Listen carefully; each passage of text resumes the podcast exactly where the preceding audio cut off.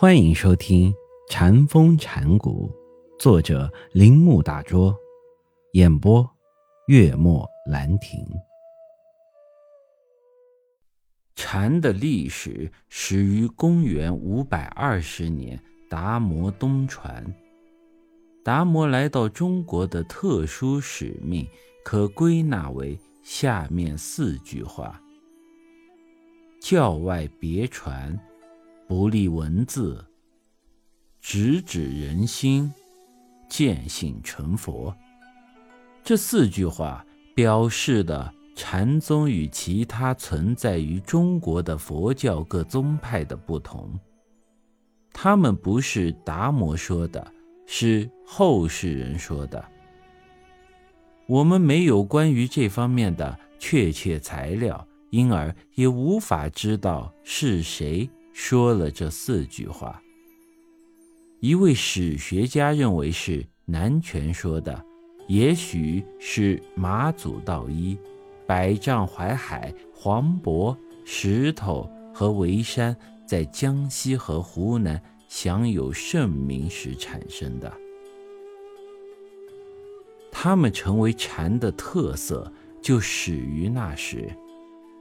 达摩是把这种精神注入中国佛教徒心中的人，后者既多少致力于哲学思维，又从事实际观想。中国的佛教原本不了解那种直见觉悟的道路，以及不需经过学者所定的许多准备阶段而成佛的直接方法。对达摩身世的了解有两个方面。最早记载他身世的是《高僧传》。《高僧传》是公元六四五年，也就是唐朝初年，道宣所编辑的。道宣是中国佛教律宗的创始人，非常博学，但是道宣。志在单于六祖慧能那儿趋于成熟之前，道宣写《高僧传》的时候，六祖只有九岁。另外一个记载他身世的是公元一零零四年，也就是宋初道元编辑的《传灯录》。《传灯录》是在禅已完全被承认为佛教的特别一宗以后，由一位禅师写成的，其中含纳了历代禅师的语录和行仪。作者常提及一些早期禅的历史作为佐证，不过他们现在已丧失，只知道名字罢了。自然对达摩身世的记载，这两部书有关禅的方面是不同的。前者完成时，禅还没有完全成为一个宗派，可后者却是由禅师写成的。前者认为，禅的创始者达摩是翻译者、注释者、学者。